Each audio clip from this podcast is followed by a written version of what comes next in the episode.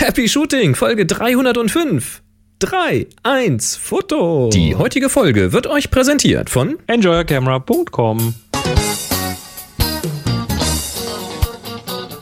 Hier ist eine weitere Ausgabe von Happy Shooting, der Fotopodcast. Wusstest du, dass wir jetzt seit langer Zeit wieder Happy Shooting aufnehmen können, während es hell draußen ist? Stimmt, du hast recht. Jetzt, wo du sagst, schaue ich auch mal zum Fenster raus. Das fällt mir gerade so auf. Die Jalousie ist noch offen und ich kann auch alles sehen. Inklusive bunter Ostereier. Und hier sind eure Moderatoren, Boris und Chris. Die waren ja letzte Woche noch im Schnee, die Ostereier. Äh, aber die sind noch da. Sind noch da, ja. Dabei ist Ostern noch vorbei. Oder wie ist das eigentlich mit. Also bei Weihnachten, da gibt es ja irgendwie so ein Datum, so ich glaube drei König, da muss dann der Baum weg, aber. Ups. Wie ist das mit den Ostereiern? Gibt es auch so ein Datum? Oder oh, das weiß ich nicht. hängen die halt so lange, bis sie abfallen? Das äh, wird wahrscheinlich die Nachbarschaft hier irgendwann wieder abpflücken, die Eierchen da. Sind das Nehme ich jedenfalls mal so an. hartgekochte oder sind das Nein, ist so Kunst, Kunststoff. Ja, ja, so. Kunststoff und um, bemalt und umwickelt und so. Siehst du, bei uns hängen keine. Ja. Nichts. Zero. Ja, so ist das. Wir haben das irgendwie. Wir haben aber letzten, ähm, am Ostermontag, also gestern, wir nehmen das ja am Dienstag auf, den Mhm. 2. April und gestern am 1. April, das ist kein Aprilscherz, äh, Moni und ich machen einen Spaziergang und äh, da hoppelt ein Hase übers Feld. Ja, der ist So. äh, vorher, einen Tag vorher ist er bei uns weggelaufen. Und zwar in einem Affenzahn. Also der muss es dann wohl bis zu euch geschafft haben. Also das, das ist Die Richtung erste- hat auch gestimmt. Also. Ja, das, das, ich, ich war völlig perplex. Das erste Mal in meinem Leben, dass ich äh, an Ostern einen Osterhasen gesehen habe. Also einen Hasen gesehen habe. Ja. Ich meine, Osterhase war es nicht, der hat jetzt nicht irgendwie ein Körbchen mit Eiern dabei. Was? Zumindest habe ich keins gesehen. Hat er keine bunten Eier gehabt? Nicht wirklich. Nee. Äh, ja, Happy Shooting, der Fotopodcast. Wir ähm, sind mal wieder auf Sendung mit, mit Fotosachen, ne? So Zeug, so, du Ja. weißt schon. Ihr wisst schon. Ähm, und das jede Woche. Die Sendung gibt's wieder mal live. Also wir nehmen Dienstagabends auf. Es ist jetzt so kurz nach 17 Uhr und wenn ihr das hört, vielleicht hört es auch erst in zwei Jahren. Heute ist, heute ist der 2. April 2013. So. Das hast du schön gesagt. Und nach Ich bunten weiß. Ostereiern kommen wir zu unserem bunten Strauß an Themen, die wir für euch vorbereitet haben. Okay, alles klar. Ähm, Also wir müssen ja ab, ab und zu mal die Namen sagen, ne? Hat man uns ja auch gesagt. Also Chris, was für Themen haben wir denn heute? neuen- Boris, danke, dass du mich fragst. ähm, wir wollen einen Gewinner ermitteln für die Farbstichaufgabe. Der Andreas hat einen Elements-Tipp für uns. Der äh, Boris, also du, Boris, ich sage jetzt mal deinen Namen, Boris, ähm, du hast einen, ein, oh, das, äh, ja, das ist das, wo wir dann hinterher irgendwie vom Chat bitteschön einen Hinweis brauchen, falls das so lange dauert. Du wirst uns nämlich alles über Fototaschen erzählen. Naja, alles nicht. So einen, einen groben Einstieg werden wir fin- finden, denke ich Okay. mal. Äh, Christian hat einen tollen Link-Tipp zu Thema Fotografen von der ISS. Basti hat eine Frage. Von der ISS. Oh, Entschuldigung. Basti hat eine Frage zum Thema Fotoversicherung.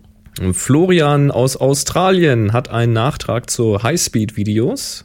Der Florian Australien. Ja. Ähm, Wenn man Australien kommt, ist man fast Indonesien. Ah, richtig, es gibt einen Link-Tipp, ähm, ein F0,95 Objektiv. hm. Und mehr. Oder weniger? Na, wir werden es sehen. Äh, Christian hat einen Nachtrag zu ähm, Neff und JPEG in Lightroom stapeln. Ja, äh, wir reden kurz über Stocksy. Ja, das wird ganz cool. Dominik hat einen Link-Tipp zu einer Minikamera. Ja, wir erzählen kurz ähm, was über das HS Fotoradio. Dann hast du Ausstellerkarten für die Fotobörse in Darmstadt. Richtig, ähm, es gibt und dann gibt's noch was zu hören, wie jedes Mal am Anfang der Sendung. Und zwar fangen wir, glaube ich, erstmal mit einem, einem kleinen Gruß an. Ja, und der ist heute ganz besonders süß, denn der klingt diesmal so. Ich mach mal lauter. Adore. Und weil es so süß ist, nochmal. Adore. Ja, und das hat uns der Thomas geschickt. Der schreibt dazu: Hallo Boris, hallo Chris. Im Anhang sende ich euch eine Aufnahme meiner Tochter. Sie ist 22 Monate alt. Hat das noch nicht mal verstanden, warum man bei kleinen Kindern immer in Monaten rechnet? Ich weiß es nicht. Ähm, Also fast zwei Jahre. Und hat bereits ihren Spaß an der Fotografie. Wahrscheinlich wie jedes Kind will sie nach jeder Aufnahme das Bild an der Kamera anschauen. Ein Hoch auf die Digitalfotografie. Bei der Audioaufnahme ist die 2 vergessen gegangen. Auch das Happy fehlt, kann man aber aus dem Tonfall, äh, kann aber aus dem Tonfall heraus geahnt werden. Vielen Dank für euren super Podcast. Weiter so und 3, 1 Foto. ja, von Thomas und Elin aus der Schweiz ist übrigens Berndeutsch. Ich, ich glaube, wir so- sollten das eh mal. Das 3 zu 1 Happy Shooting ist viel zu lang. Also 3-1 Foto finde ich gut. Das ist die Kurzform, ja. Ah. Wenn wir mal wieder so kurze Telegram-Sendungen machen, ne? Oh, Das müssen wir eigentlich nachher tun. Ich schreibe das mal hier rein. Gut. Noch was zu hören. Der Lars hat uns was geschickt. Die Das ist, Nee, das das ist so süß. Das war nicht der Lars. Das ist nicht der Lars. Ja, das hier. Hallo Boris, hallo Chris, hier ist der Lars nochmal. Äh, ich wollte noch ein kleines Geräuschrätsel beisteuern und zwar geht das so.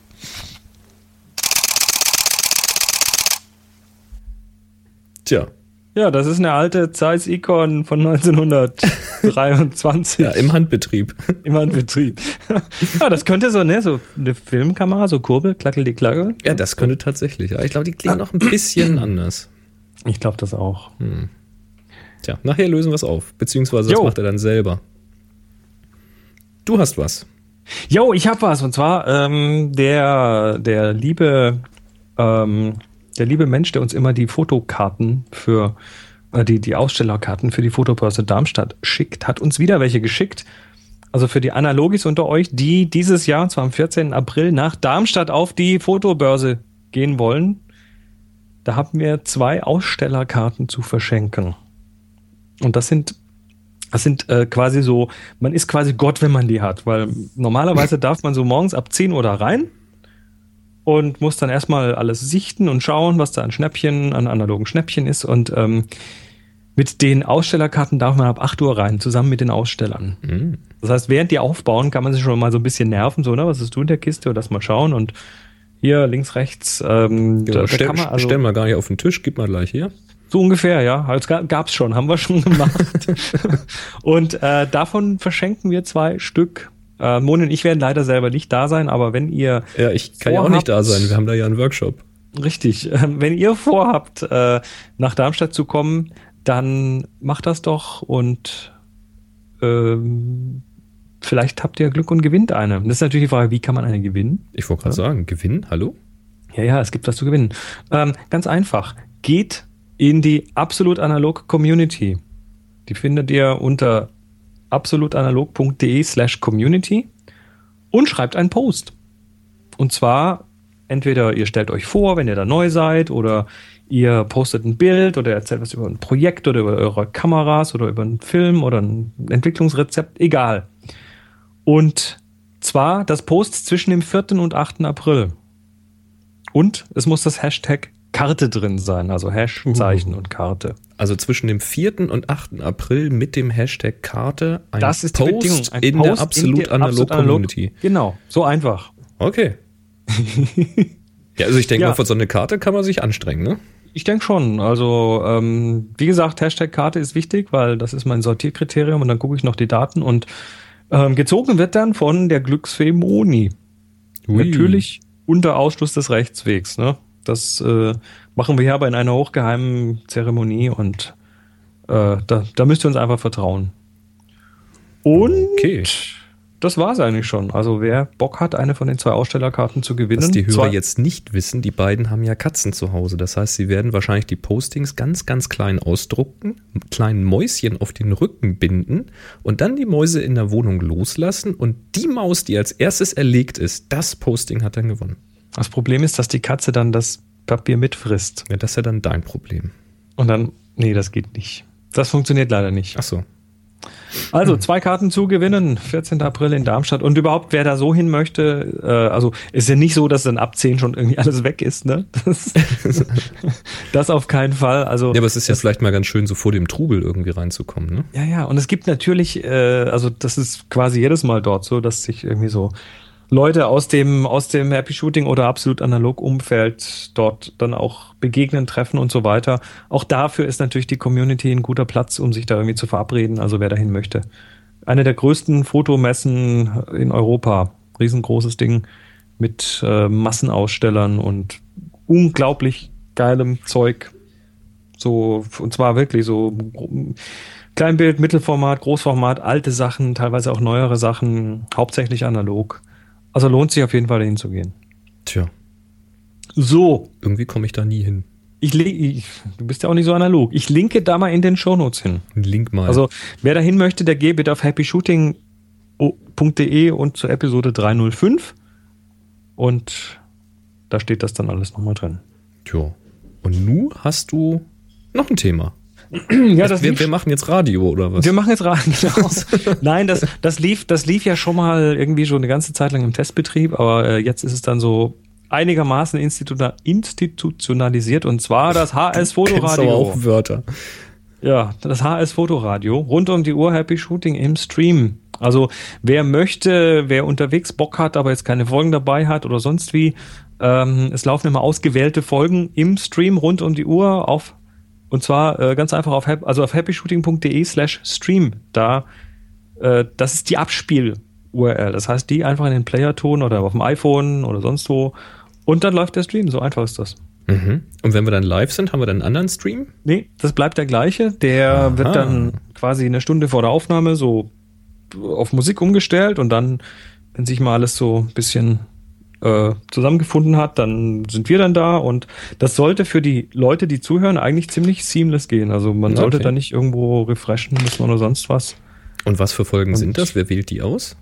Äh, die wähle ich aus. Nee, das sind in der Regel so die letzten fünf, sechs Folgen. Okay. Das äh, muss man mal gucken. Vielleicht, oh, ohne was zu versprechen, aber vielleicht kann man da mal so, so, einen, so einen Wunschkanal einrichten. So, uh, uh. votet für die Folgen, die im Stream ich weiß es nicht, aber im Moment äh, kann, kann aber auch mal was Älteres dazwischen sein. Vielleicht noch irgendwas, was irgendwie cool war oder besonders viel Spaß gemacht hat. Tja. Tja. Es geht immer weiter. Bald haben wir Happy Shooting on Demand, wo dann einzelne Kapitelmarken gezielt gestreamt werden können. Nicht? Äh, das, glaube ich, wird technisch erstmal so nicht. In zehn Jahren dann. Irgendwie. Also, aber nee. Das aber, aber das, das ist alleine ist doch schon jetzt irgendwie ziemlich krass. Weil wenn ich mir vorstelle, wir mussten immer den Stream umschalten, dann gab es Verzögerung und so. und Ja, aber jetzt, also jetzt ist jetzt tatsächlich so von der, von der, Technik her, dass es so, dass es da rund um die Uhr laufen kann. Und ähm, ist jetzt ist jetzt auch nicht so, dass der, dass der Server jetzt dau dauernd verstopft wäre mit 100 Leuten. Also da sind dann hier mal ein paar, da mal ein paar, die reinhören. Ähm, aber ich finde es einfach ein schönes Angebot. Also ja, happyshooting.de slash stream, das könnt ihr auch mal in euren Webbrowser reintun und dann müsste zumindest ein halbwegs moderner Webbrowser müsste das dann einfach so klaglos abspielen können. Ja, auch wenn unterwegs einfach noch mal ein bisschen Bandbreite weg muss, man will ja auch nichts verschenken, ne? Natürlich nicht, wenn auf Monats, vor Monatsende noch irgendwie ein paar hundert Kilobyte übrig sind. Jo, einfach das ist nach 48 Kilobit Stream, da kann man für ein Gigabyte schon, äh, für ein Megabyte schon eine Weile streamen. Genau. Tja. Coole Sache. Ganz genau. Ja, auch eine coole Sache habe ich gefunden vom Dominik. Ich glaube, das war in unserer Community gepostet. Ein Beitrag. Ich muss gerade mal aufmachen. So, hier, ja, genau, Minox. Minox äh, Mini-Kamera. Da habe ich ja auch gestaunt. Minox hat eine kleine Kamera vorgestellt. Das ist quasi, sieht aus wie eine Modellkamera, wie so eine, ähm, ist, ist im Stil wie so eine alte Retro-Style-Kamera aufgemacht, wie was Analoges ist, aber was Digitales. Ähm, und das Ganze ist so eine Kamera quasi im Maßstab 1 zu 3. Also sehr klein, passt so locker auf die Handfläche drauf. Also locker.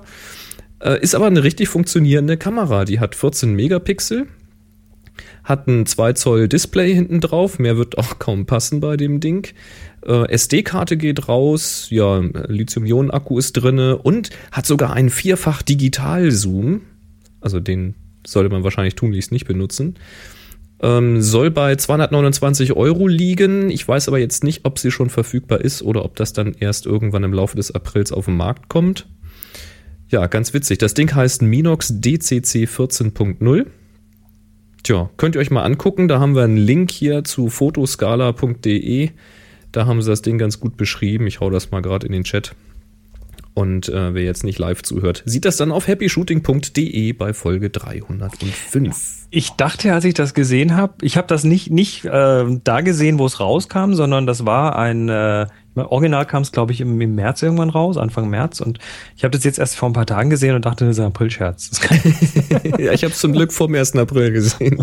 wobei, wobei, es war ja interessant, also es war eine ganze Menge Foto-April-Scherze. Also ich. Äh, ja, ich war mein, ja nicht wirklich online am 1. April. Ja, ich habe mich da mal umgeguckt. Also es gab von äh, Fuji eine 3D-Kamera, die, die, die X100 ist, glaube ich, in 3D rausgekommen.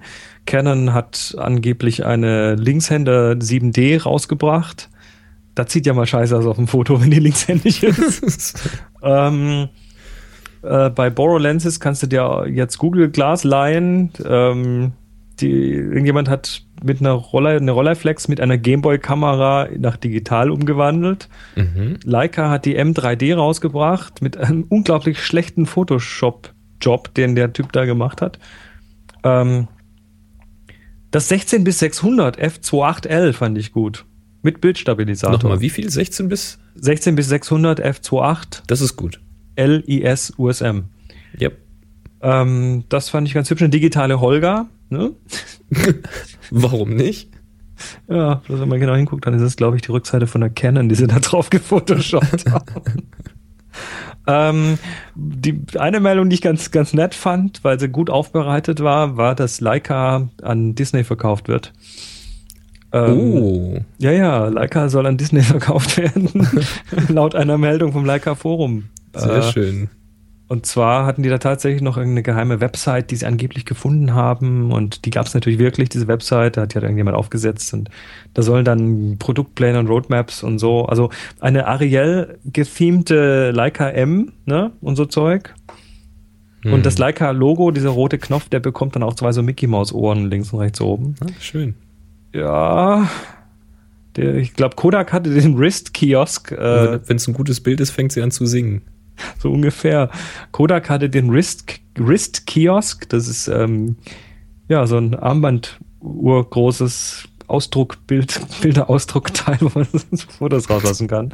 Also es gab reichlich ähm, äh, Dinge. Die Nikon D800 soll dann auch zweihändig rauskommen, also mit Griff links und rechts. Ja, das wird auch Zeit.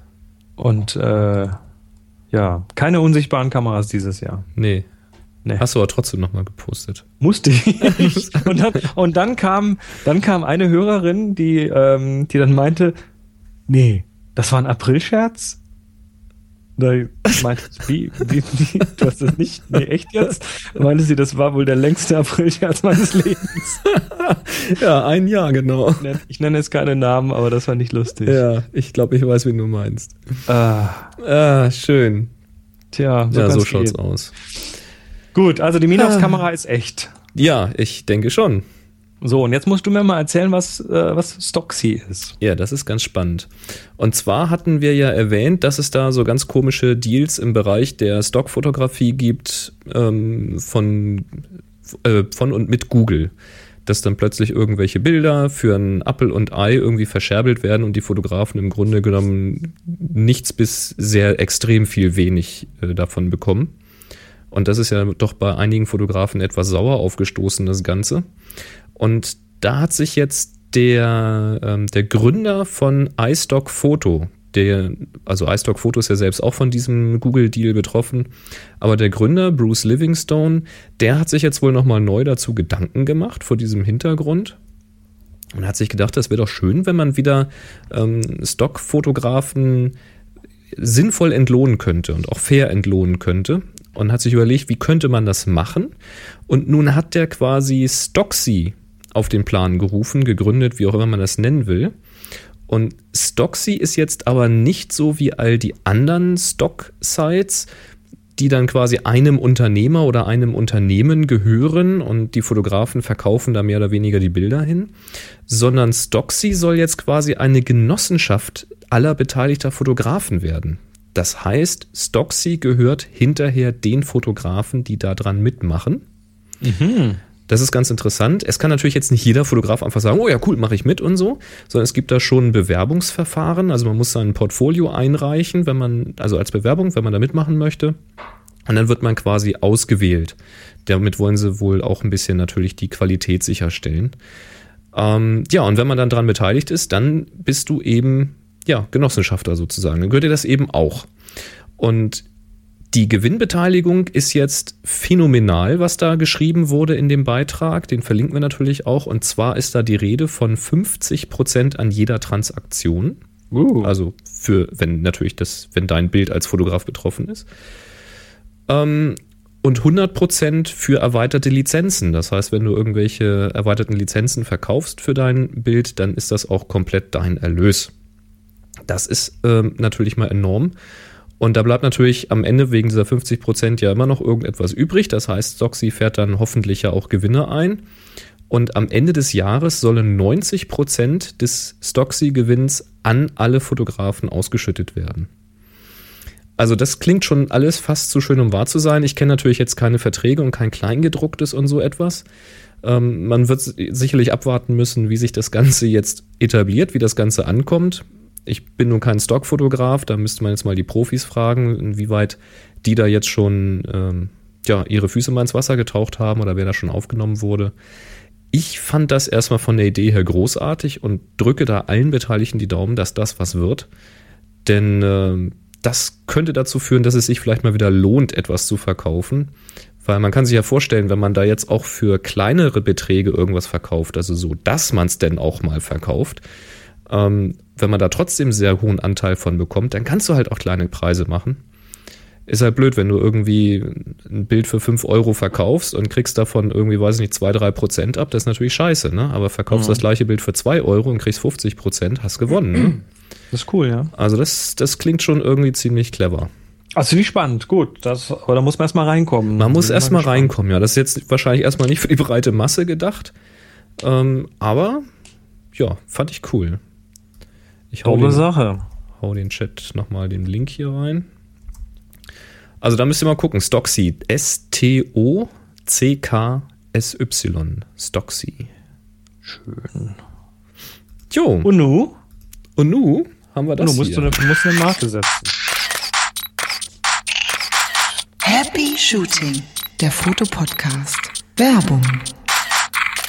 Denn auch diese Folge wird wieder unterstützt von enjoyyourcamera.com und das freut uns außerordentlich. Ja, diesmal habe ich zwar nichts Neues zum Spielen hierher bekommen. Das wird wieder noch ganz großartig werden. Ich freue mich schon auf, was da so alles mal noch so kommen mag. Aber wir hatten in der Vergangenheit schon mal vorgestellt und wer in Hannover war auf den Workshops, der hat es auch mal live anfassen, sehen und ausprobieren können. Den Peak Design Capture Clip dass dieses phänomenale, äh, phänomenale, phänomenale Phänomenal. Stück. Ja, phänomenal. Ich spare einfach Wörter, was ich ziehe das zusammen, dann sind wir auch schneller fertig. Das phänomenale Stück Metall, was man sich an Gürtel oder Riemen aller Art machen kann, ähm, wo man dann eine Wechselplatte reinstecken kann, die dann gleich doppelt gesichert werden kann. Also quasi eine Schnellwechselplatte für an den Gürtel machen, an die Hüfte klemmen oder zum Beispiel an den Rucksack, an den, an den Strappen daran machen. Ziemlich cooles Teil, sehr robust, gibt's in verschiedenen Ausführungen und der Clou ist, dass die jetzt eine neue Platte haben. Hatten wir auch letztes Mal schon mit angekündigt. Sie sind jetzt also wieder hier. Und zwar sind das Platten, die sowohl Arca Swiss kompatibel sind, als auch auf Manfrotto-Stativ, äh, Stative passen, also in diese Wechselhalter von Manfrotto.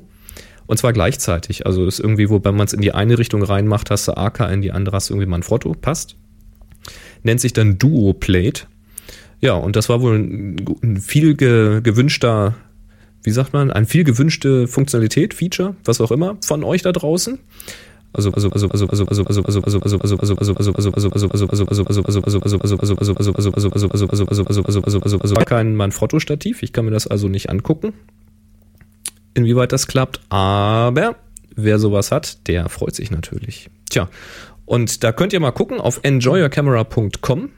Da sucht ihr einfach mal nach Capture Clip. Dann findet ihr das Ganze oder ihr folgt auf happyshooting.de bei Folge 305 dem Link. Ja, und dann findet ihr hier zum Beispiel den Peak Design Capture Clip, Kamera, Halfter, Manfrotto, AK Dual Plate Wechselplatte. Das kostet 79,99, damit ihr mal so eine Hausnummer habt. Und man kann natürlich diese Platten auch einzeln noch nachkaufen. Und da gibt's dann hier zum Beispiel so eine, Eine Wechselplatte, die liegt so um 29,99. Dann gibt es auch eine ganz schmale Platte, wenn man eher eine kleinere Kamera dran klemmen will. Die liegt bei 24,99. Also so in dieser Größenordnung. Finde ich eigentlich ganz praktisch, kann man sich das wunderbar immer weiter aufrüsten. Ja, hörst du mich gut? Ich höre dich gut. Gut, weil gerade hatten wir einen lustigen Soundeffekt hier. Zumindest der Livestream hat den gehört. Ich glaube, bei dir nicht, aber du hattest gerade so einen kurzen Hänger, der sehr lustig geklungen hat. Okay. Vielleicht ich hoffe nicht auf der Aufnahme, aber ich denke mal nicht. Ich weiß es nicht. Es Wahrscheinlich. klang, es klang sehr interessant. Du musst das, Wahrscheinlich nachher mal, musst das nachher mal überprüfen. Wahrscheinlich im Skype. Übrig, übrigens in dem Zuge, ähm, Enjoy Camera ähm, ist ja auch unser, unser Partner, was die Spielzeugladen-Workshops angeht. Da sind für den Juli noch ein paar Plätze frei. Also wer am 6., 7. Juli nach Hannover kommen möchte, um uns, um sich damit uns äh, rund um den Schwerpunkt Equipment zu tummeln, der soll das bitte tun. Auf happyshooting.de slash workshop gibt's noch Plätze. Genau. Und wenn ihr diesen Peak Design Capture Clip von enjoyyourcamera.com kaufen möchtet oder irgendetwas anderes aus dem reichhaltigen Angebot dort, dann könnt ihr 5% bei jeder Bestellung sparen, wenn ihr bei der Bestellung den Code HappyShooting2013 mit angebt. Und das solltet ihr euch nicht entgehen lassen. Nee, auf gar keinen Fall. Coole Sache, Peak Design Capture Clip. Jo. Vielen Dank an enjoyyourcamera.com für die freundliche Unterstützung. Und ja, bin schon gespannt, was ich als nächstes auf den Tisch kriege. Der Christian hat uns einen Audiobook geschickt. Richtig. Da musst du jetzt einfach nur noch auf den Knopf drücken. Hallo Boris, hallo Chris. Hier ist der Christian aus Oberpfaffenhofen. Ich habe gerade die Folge 300 gehört und festgestellt, dass ich euch noch gar nicht gratuliert habe. Also hier im Nachhinein nochmal herzlichen Glückwunsch für 300 Folgen Spaß und Fotografie, Kreativität vom Feinsten.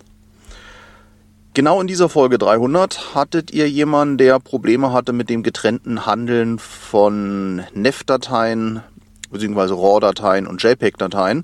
Ich stand auch vor dem Problem, diese in einen Stapel zu packen, anstelle von wirklich getrennten Bildern. Hier habe ich im Internet was Schönes gefunden. Und zwar kann man, nachdem man diese Bilder getrennt hat, anschließend sagen, Stapel nach Zeit und die Zeitdifferenz auf eine Sekunde stellen. Dann packt er halt Bilder, die zum selben Zeitpunkt aufgenommen wurden, immer in denselben Stapel. Das funktioniert natürlich nur so lange, solange man keine ähm, Maschinengewehrschüsse raushaut. Das heißt also Serien schießt, weil dann sind natürlich in der Sekunde 20, 30 Bilder drin in einem Stapel. Aber selbst das hat man nicht so oft, dass man sie händisch dann wieder auseinanderpacken kann. Dies noch als Nachtrag zu der Frage NEF und JPEG in einen Stapel. Und in dem Sinne 3, 2, 1, Happy Shooting! Jo, Heavy Shooting. Praktisch. Praktischer Tipp. Was übrigens auch praktisch ist, ist, wenn man ganz viel Licht hat und im Dunkeln fotografieren möchte. was für eine Überleitung! Ja, super, ne? Ja, was, was haben wir denn? Wir haben, wir haben hier einen Link Genau, ich weiß zu, leider zu schnellen Objektiven. ich weiß leider nicht mehr von wem der gekommen war. Ich hatte den nur gefunden und fand das total faszinierend und zwar es gibt ja nun Objektive mit äh, einer Blende von 2.8. Jo. Kennen wir. Das ist dann das ist schon enorm lichtstark und da freuen wir uns alle. Ich habe auch eins mit 1.4. Genau, es gibt nämlich auch welche mit 1.4. Das sind dann so gerne mal diese 50 mm Objektive oder vielleicht auch mal so 85 mm. Das sind dann schon ganz schöne Klopper. 24 mm gibt es, glaube ich, auch so in der Stärke. Kennen wir auch. Sehr beeindruckend. Ganz toll. Ja, und dann gibt es diese komischen Noc wie heißen die? Noctor? Noctilux, Noctilux. von Leica. Genau, die gibt es dann schon mit Lichtstärken von äh, F0.9 und sowas. 9.5, also 0.95 Sowas, ja. in dieser Größenordnung. Ähm, was also bedeutet, dass die, die Eintrittspupille breiter ist, also vom Durchmesser größer ist als die Brennweite. Das ist dann schon richtig enorm. Ich meine, man darf dann jetzt keine, keine super scharfe Abbildung da bei Offenblende erwarten, aber wenn man bei Kerzenlicht fotografieren will, ist das natürlich schon was ganz Dolles. Ja, und nun hat wohl jemand gefragt, ob denn nun so ein Noctilux oder wie sie heißen ähm, mit 0.95 die größte Blendenöffnung für das Micro Four Thirds Format wäre. Ja, und da lautet die Antwort, nee, das geht noch mehr. Und zwar soll nämlich äh, Kenko Ibelux ein 40 mm mit Blende 0.85 rausbringen und zwar noch in diesem Jahr. Ein Mhm. Preis ist allerdings noch nicht bekannt. Und mit Adaptern kann man natürlich am Micro Four Thirds noch ganz andere Objektive dran ballern. Zum Beispiel ein Suma Iran, das hat Blende 0.8. Preis weiß ich jetzt nicht. Ähm, dann gibt's ein Japanese Apollo 25 mm, auch mit 0.85. Da gibt's eine Ebay-Auktion. Ich glaube, das Ding ist aber nicht verkauft worden. Da wollte er irgendwie, weiß nicht, 300, 400 Dollar oder sowas für haben. Ist aber nicht losgeworden. Aha. Und von Leica gibt's natürlich auch einen Lights 65 mm mit, und jetzt halte ich fest, Blende 0.75. Nee. Dafür werden bei eBay allerdings auch schon mal 1700 Dollar aufgerufen. Moment, ich gucke mir das mal an hier. Das ist ja. Meine Scheiße. 0.75 Gut, jetzt, bei jetzt möchte ich. 65 mm, das muss ja ein Klopper sein. Ja, ich meine, äh, da ist natürlich jetzt tatsächlich die Frage, was da noch an Bildqualität rauskommt, weil hell, hell ist erstmal nicht so schwer. Ja, richtig, ich. es ist dann eben nicht mehr besonders scharf. Ne? Du hast dann halt, äh, du kaufst, du erkaufst dir quasi viel Licht durch äh, möglicherweise irgendwelche Ecken in der Bildqualität. Ne? Ist halt ein sehr, sehr dreamy Bild. Dreamy ist links schön, ja, das ist schön gesagt. links habe ich natürlich auch noch. Ich habe es gerade gepostet. alles klar. Der Chat, der Chat hat die Links. Ja, Ja. Ähm, also aber hell ist ja nicht alles. Ne? Das, Nein, hell ist nicht alles, das ist das Problem. Aber was man natürlich ja generell sagt, ist, dass Objektive besser werden, wenn du so ein, zwei Blendenstufen abblendest. Ja, und wenn du das jetzt bei einer Blendenstärke, also einer offenen Blendenstärke von 0.75 machst und blendest dann mal einfach mal so ein, anderthalb Stufen ab, da hast du ja immer noch Das was. ist immer noch ne? viel Licht, ja. Ja, und wenn es dann schon gut scharf wird. Also ich, ich denke, diese Objektive sind vermutlich nicht wirklich dafür gemacht, sie mit Offenblende zu verwenden. Ich glaube, da können wir uns relativ einig sein.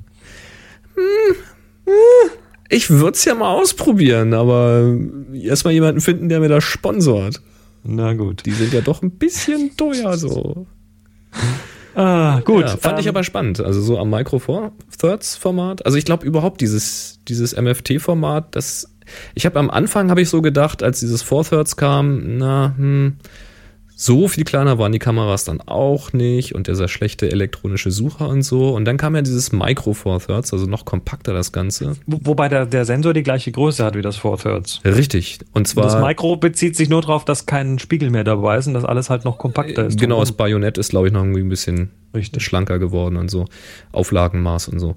Und äh, da gibt's ja dann Adapter dafür, dass man auch die Four Thirds Objektive noch dran knoten kann und, alles das Mögliche halt. finde ich bei dem Micro Four Thirds Format das Spannende, Ja. dass du, dass du quasi alles dran adaptieren kannst. Ja, du hast ja- du hast ein weil jede ultra andere kleines- Kamera, jede andere Kamera hat ein längeres Auflagemaß Richtig. und das heißt, du hast immer noch Platz für einen Adapter zwischendrin. Ja, Und äh, ja, da und das macht die ähm, Dinger durchaus interessant, ne? Ja, Jetzt hast du natürlich keinen Riesensensor, wobei Micro Four Thirds ist so Mm, klein auch nicht, aber hm? APS-C ist größer, also ja, aber man sieht auch tolle Sachen aus den Dingern. Also ich bin so, ich habe ja so viele alte analoge Objektive hier, so diese alten Minolta-Objektive zum Ja, Beispiel, die kannst du total alle geil sind. Und ich bin da ja schon langsam, aber sicher so ein bisschen, es kribbelt so ein bisschen. Ja. Also ich kann mich immer noch nicht mit diesen elektronischen Suchern und sowas anfreunden, aber ich habe mir schon auch mal gedacht, ne, wenn du so Ausflüge machst und du weißt, vielleicht machst du irgendwie unterwegs ein kleines Andenkenfoto und vielleicht auch mal ein bisschen was Anspruchsvolleres, aber willst jetzt nicht irgendwie die 5D mitschleppen.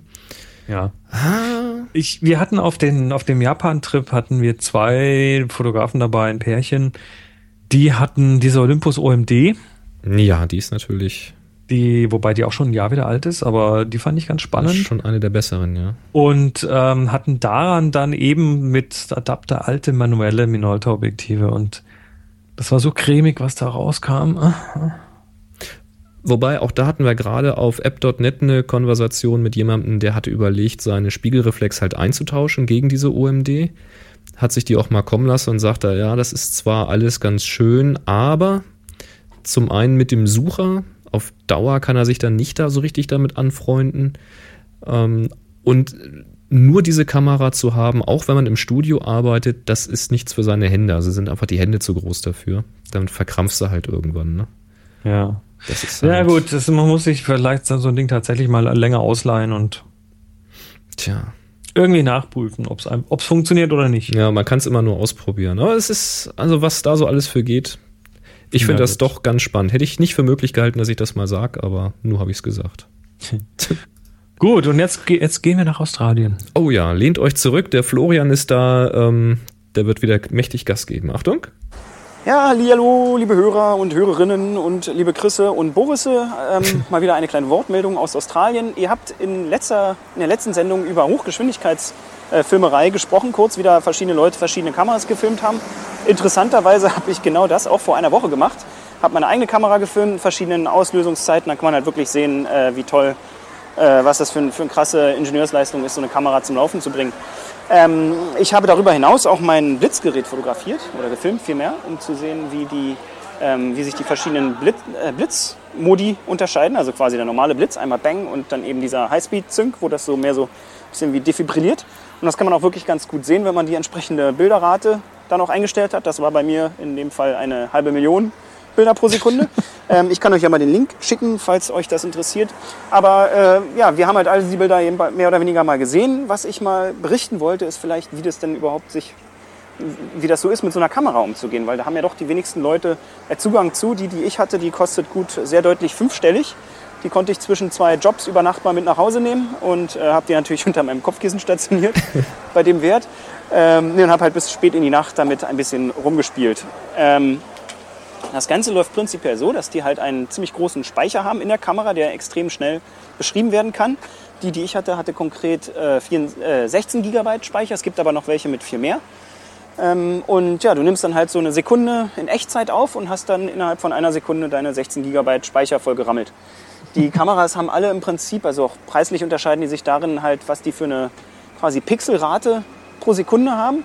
Weil du kannst halt entweder eine geringe zeitliche Auflösung haben, also relativ kleine Bilderrate, aber dafür eine hohe Pixelauflösung. Also konkret äh, Beispiel war bei meiner Kamera 1024 mal 1024 Pixel und die konnte man bis zu 1000 Bilder pro Sekunde haben.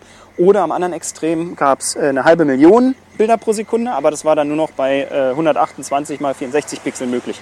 Kommt drauf an, was man filmen kann, das kann teilweise auch ausreichen. Na, jedenfalls nimmt man dann halt so eine Sekunde oder so auf in Echtzeit und hat dann sich seinen Speicher vollgerammelt. Das, was man natürlich äh, beobachten will, ist meistens immer nur eine ganz kleine, eine kleine Untermenge von diesen ganzen Bildern, die man da aufgenommen hat. Das heißt, man kann sich dann den Software, die man für diese Kameras hat, ganz bequem den Anfang- und Endpunkt setzen von dem, was man überhaupt haben will. Und wenn man dann zufrieden ist, drückt man dann bitte jetzt äh, kopieren und dann wird das Ganze von der Kamera aus dem Speicher auf den Rechner übertragen. Äh, dauert dann halt ein paar Minuten oder so. Die sind meistens mit äh, Gigabit Ethernet angeschlossen.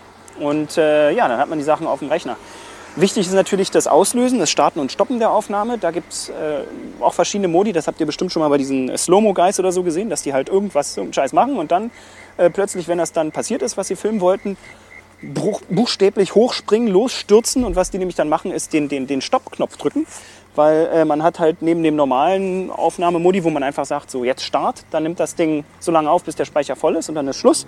Das ist meistens ein bisschen schwierig zu koordinieren, wenn es halt um irgendwelche Sachen geht, also die man filmen will, die nicht so die ein bisschen schwer vorherzusagen sind, wann die eintreten. Für diese Fälle hat man dann den, meistens den, den Endmodus, den Endtrigger, dass man halt äh, guckt, dass, oder darauf wartet, dass eben das passiert. Die Kamera nimmt die ganze Zeit auf, überschreibt immer den Speicher und sobald man dann den Auslöser drückt, dann stoppt die und, und, und hat halt die letzte Sekunde ähm, gespeichert. Also das, was bis zu einer Sekunde davor passierte, wo man den Knopf gedrückt hat. Äh, und in dem Modus habe ich die auch meistens benutzt. Wir hatten äh, verschiedene Dinge in die Luft gejagt äh, von, von der Firma her. Es war ein bisschen Mythbuster-mäßig. Und ja, da hat es dann halt Bang gemacht. Dann habe ich dann noch also versucht, eine halbe Sekunde abzuschätzen und dann halt den Stoppknopf gedrückt. Das Ganze ist schon wirklich ziemlich spaßig damit umzugehen. Die Software, die es dazu gibt. Also ich hatte eine Photon-Kamera, die ist der absolute Hass. Vor allem, wenn man als Apple-User ein bisschen anderes User-Interface und Usability gewöhnt ist. Aber irgendwie hat man sich dann am Ende doch damit beschäftigen können. Und ähm, war ganz praktisch. Die Leute auf der Firma waren ganz glücklich, dass sie mich mit ein bisschen fotografischem Verständnis hatte, weil man dann doch, wie auch in der richtigen Fotografie, dann doch ziemlich viele Parameter jongliert. Also man hat halt ganz klassisch die Blende, man hat die, ähm, natürlich die Belichtungszeit die hängt von der Framerate ab, also von der Bildrate, aber man kann natürlich auch eine 1000 Bilder pro Sekunde haben und trotzdem nur eine Zehntausendstel belichten. Da kommt dann natürlich auch wieder das Licht rein, das ist ganz wichtig und auch in der Zeitlupenfotografie kann man äh, filmen, kann man halt natürlich nicht normales Glühlampenlicht aus der Steckdose nehmen, das ist ja alles Wechselstrom. Man braucht da halt wirklich äh, Gleichstrom. Lichtquellen, sonst flimmert das Licht und so weiter. Also es ist eine ganz interessante Welt für sich. Kann ich jedem mal nur äh, empfehlen, falls ihr da Glück habt, in diesen Bereich mal reingucken zu können oder so in so eine Kamera mal Zugriff zu haben. Macht wahnsinnig viel Spaß. Na gut, äh, so viel dazu. Jetzt ist die Zeit auch gleich um. Ich wünsche euch alles Gute aus Australien. Liebe Grüße und 3, 2, 1. Happy Shooting! Mir springt gleich der Draht aus der Mütze. Florian. Hammer. Wer, Danke. Wer, wer, da, wer, wer jetzt gerade Happy Shooting auf doppelter Geschwindigkeit hört, der hat jetzt die letzten zweieinhalb Minuten ein Problem. Ja, am besten nochmal auf Kapitelmarke Anfang hier von, von dem Nachtrag und den Audioplayer auf halbe Geschwindigkeit stellen. Ja, aber das ist ja, das ist ja Highspeed Video, Highspeed Flori, das Natürlich. Äh, Flo, das ist ja, das passt ja, ne? Das, äh, ist, das gehört ja zusammen. ja, aber geile Information. Florian, schade, dass, also wenn du gerade online bist, wahrscheinlich nicht, aber das ist schade. Also den, den Chat, die Kommentare jetzt jetzt lesen müssen. Also alle haben erstmal Hut ab vor, vor, deinem, vor deinem Redefluss. Aber zur Frage, wie viel Kaffee du diesmal Intus hattest, ich glaube, du hast das im Augenblick intravenös. Das ist ja der Hammer. Funkelstern schreibt, er, er ist ein Amiga und jemand hat den Turbo-Knopf gedrückt. Äh, richtig. Oder auch Boris hätte den gleichen Bericht als Dreiteiler rausgebracht. Ja, hättest du. Ja, da, Das kann ich so bestätigen. nee, aber geile Info. Danke, Flo. Das ist klasse. Ich will, Hammer. ich will ja schon lange auch mal mit sowas spielen. Oh, oh, weiß, oder hier, da grillen sogar die Zirpen langsamer. Äh, die, da zirpen die Grillen langsamer. So. Grillen die Zirpen. Das ist noch nicht ganz früher, ne? Mit dem Da Angrillen. kannst du mal sehen, mein Hirn hat getiltet. bei, dir, bei dir wird nicht angegrillt, bei dir wird dann angezirpt. Hier wird angezirpt, ne? ja. Was würdest du denn mit so einer Highspeed-Kamera tun, Boris? Was, Oh. was, nicht, was nicht schon irgendwo auf YouTube steht. Keine Das ist ja Ahnung. das Ding, ne? Die haben ja alles schon gemacht. Also es, Es gibt ja fast alles schon, ja, ja. Seit es diese, wie heißt sie, Phantom oder wie sie heißen, diese, diese Highspeed-Kameras dann doch etwas mehr gibt. Ähm, ja, ich weiß nicht, was ich tun würde. Weiß nicht, keine Ahnung. Nee, ich jetzt bewege mich ja nicht so, ne? Ich, Spontan ja, gibt's ja schon fast alles. Das ist halt für, für normale Bewegung ist es ja schon wieder zu high speed. Also es wird jetzt wenig Sinn machen, irgendwie Pferde in, in, in dem Modus festzuhalten.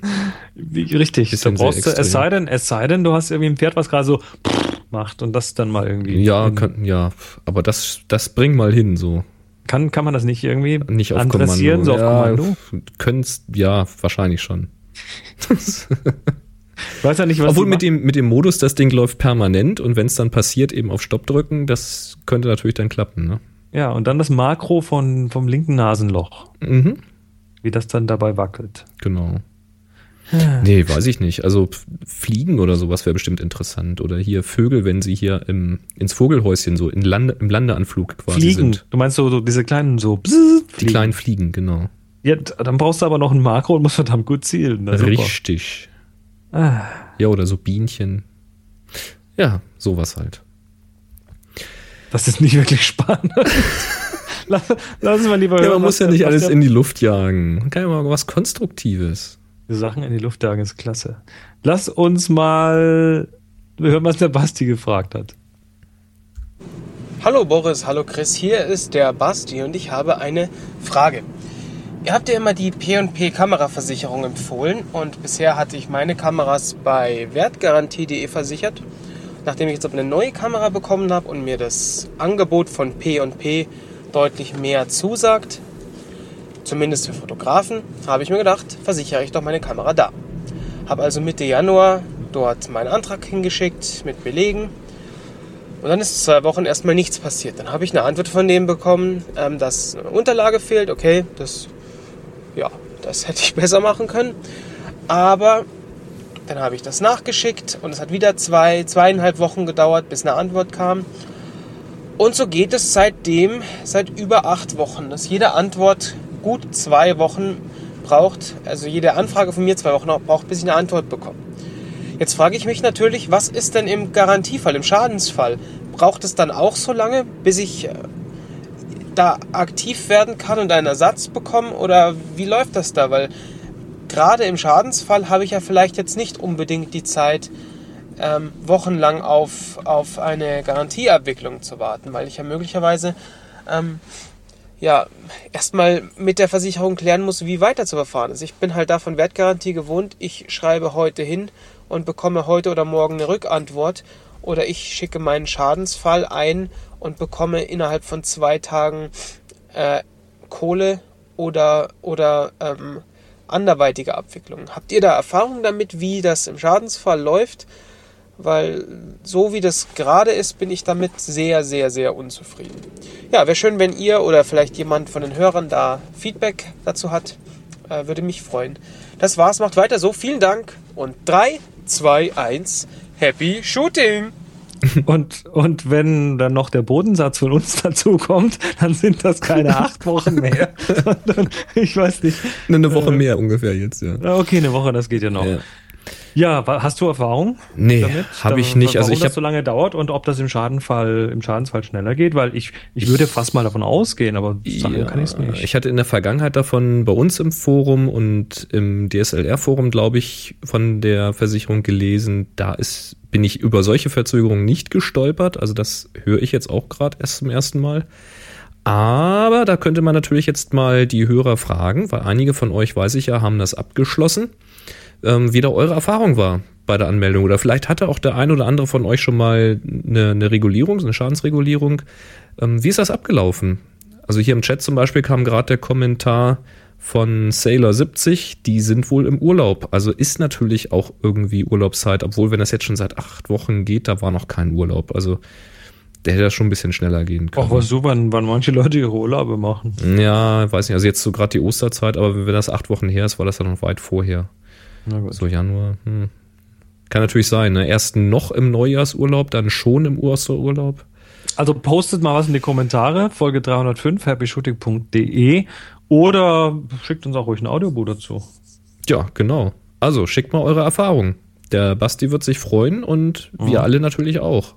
Oh, apropos, kleiner Hinweis, weil den Basti kennen wir natürlich sehr gut. Ähm, der ist ja, der war schon auf unseren Workshops, der hat mit äh, indirekt mit der mit der Technik hinter dieser Sendung zu tun so ein bisschen und ähm, und nicht nur so ein bisschen, sondern ja. ohne ohne den würdet ihr die ohne Sendung den nicht ihr, genau, ohne den hört ihr nichts. Ja, ähm, und äh, der hat ja auch äh, irgendwie in einem halben Jahr sein Körpergewicht halbiert oder so ähnlich. Richtig, er ist mich Slow Carber. Also, der hat da diese Slow Carb Geschichte irgendwie an Land gezogen und macht da mittlerweile einen Podcast dazu und einen Blog. Und zwar sind das die 4-Hour Geeks und äh, da ich mich seit irgendwie Ende letzten Jahres auch schon mit dem Thema beschäftigt habe ähm, und auch so ein bisschen versuche so abzunehmen und das klappt auch ganz gut, ähm, habe ich äh, mal so mit ihm gesprochen und bin zu Besuch auf seiner Sendung gewesen, auf seinem Podcast. Also wer da mal zuhören möchte, die aktuelle ah, Folge diese Woche. Habt ihr über Wein gesprochen? Our Geeks, äh, die ist, ähm, die ist, glaube ich, ab Mittwoch online, soviel ich weiß. Ähm, haben wir über Wein gesprochen? Wir haben über so viel gesprochen, das war eine sehr, sehr lange Sendung. Die, die, war länger als so manche Happy Shooting, also macht euch auf was gefasst. So, so, aber ich ähm, immer, verstehe. War spannend, nee, also Hauptthema war Küchengadgets.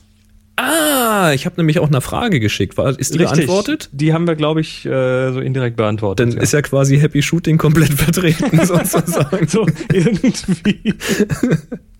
ja, nee, ich mache das, das, ja also jetzt auch seit einiger Zeit. Das, das und drumherum. Also nur, ich meine, wir wollen jetzt hier, Happy Shooting wird jetzt nicht zur Diätsendung, aber, aber es ist äh, irgendwie gerade ein aktuelles Thema für. Ja, das ist übrigens, übrigens für viele aus der Geek-Community. Also ja, ja, das ist halt schon eine sehr geekige Art, ja. einfach mal Gewicht zu verbrennen und ich kann euch sagen, das funktioniert. Gut, aber lassen wir es dabei. Also wer vor Our Geeks hört, der wird es dann eh hören. Ähm, Schön. Der Christian hat uns was geschickt und zwar ein Video. Ähm, er schreibt: Hallo, ihr beiden, mal wieder etwas aus dem Raumfahrtkontrollzentrum. Das ist sowohl Fotografen als auch Space Porn. Ja, ist es. Ja, worum ähm, geht's? Das ist ein Video, ich glaube ungefähr, habe ich es noch richtig im Kopf, Viertelstunde, roundabout. Und das ist so ein Mix aus TED Talk und Beispielen. Und zwar atemberaubende Beispiele. Es sind Aufnahmen von der ISS. Haben wir ja schon viele gesehen. Die sind da richtig geekig auch da oben dabei. Tolle Fotos und eben auch Videos zu machen, Stop Motion und so Zeug. Und da steht eben jetzt mal jemand auf der Bühne. Ich habe es jetzt leider noch nicht komplett gesehen. Ich weiß nicht, wer das da ist, aber da steht jemand auf der Bühne, der. Das ist äh, Don Pettit, der. Was bis, ist der ich für glaub, Eigenschaft? letztes, Der war, glaube ich, bis letztes Jahr auf der ISS und hat diese Fotos gemacht. Ach so, okay, das sind also seine Aufnahmen, alles klar. Das müssten seine Aufnahmen sein. Das ja. passt. Momentan ist ein anderer oben, der ziemlich aktiv ist, was das Thema angeht, aber er war, glaube ich, eine Zeit lang da oben und hat eben viel, auch viel so wissenschaftliche Experimente erklärt für viel, viel geYouTubed hatte und viel getwittert hatte. Ja, ja. Und er erzählt da eben sehr genau, wo eigentlich die Probleme dabei sind. Also zum Beispiel, wenn man eben irgendwie einen Sonnenaufgang fotografieren will oder einen Sonnenuntergang, dann dauert das hier halt mehrere Minuten. Da oben dauert er sieben Sekunden. Also wenn man ihn sieht, braucht man gar nicht mehr versuchen, die Kamera einzuschalten und so. Also das muss man schon ein bisschen besser planen vorher. Gott, Gott sei Dank sind das Astronauten und die wissen ja ungefähr, wann die Sonne aufgehen wird. Ich vermute mal, die haben da ziemlich genaue Tabellen und so. Ja, man muss das wohl schon alles auch ein bisschen planen und er geht da so ein bisschen auf die Problematiken ein und auf die Lösung und da zeigt. Gibt's ja so, gibt's ja so Nachführeinrichtungen und so Ja, Zeug. Und er zeigt da wirklich atemberaubende Beispiele und es ist auch ganz schön mit Musik hinterlegt. Das wäre so eine Empfehlung, wenn ihr zu Hause die Möglichkeit habt, es runterzuladen oder den Rechner an den Großbildschirm anzuschließen im Wohnzimmer, dann klemmt das an die Stereoanlage und an den Flatscreen und setzt euch aufs Sofa und genießt einfach mal dann eine Viertelstunde. Das werde ich wahrscheinlich nachher noch machen. Ähm, das äh, dürfte sich lohnen. Ganz, ganz tolles Ding. Also danke Christian für diesen Link. So, und nun Trommelwirbel. also, oder Fanfare. Döf, dö, dö, dö, dö, dö. Ähm, jetzt erzählst du ein bisschen was über ein bisschen was über Fototaschen. Mal schauen. Also ich ähm, werde mal ganz kurz auf den Topf gehen so lange. und, und du kannst mal, too much information, ich weiß, und du kannst mal äh, loslegen. Die Fototasche und ich. Da stellen wir uns mal ganz dumm und fragen uns, was ist eine Fototasche? Und da sagt man, ja, da vorne geht eine Klappe auf und hinten geht eine zu und mit der ersten kommen wir gleich dazu und mit der anderen befassen wir uns später. So oder so ähnlich ist dieses Thema. Ja, also es wird ja nun wieder Frühjahr, beziehungsweise sollte es eigentlich schon sein, aber das äh, legt sich ja auch wieder schnell. Jedenfalls kommt man wieder in die Bedrohung, dass man mal wieder rausgehen möchte, längere Spaziergänge oder auch Tagesausflüge macht oder vielleicht auch mal einen Wochenendausflug. Und da möchte man nun drüber nachdenken, wie nehme ich das ganze Zeug denn mit? Kamera, Objektive, vielleicht Blitz, Funkauslöser, kleines Stativ, was auch immer wann man so vorhat, wenn man rausgeht. Vielleicht ein kleines Shooting irgendwo vor Ort machen, on location quasi, was weiß ich, Waldlichtung oder sowas, keine Ahnung. Wie kriegt man denn das Zeug da eigentlich hin? Oder ich gehe auf eine Party, was nehme ich eigentlich mit? Ja, und dann sehe ich in den Foren und Chats immer wieder so die Meinung, ja, ich brauche irgendwie so quasi die eine Tasche für alles, irgendwie so das, die, die Universallösung für alles.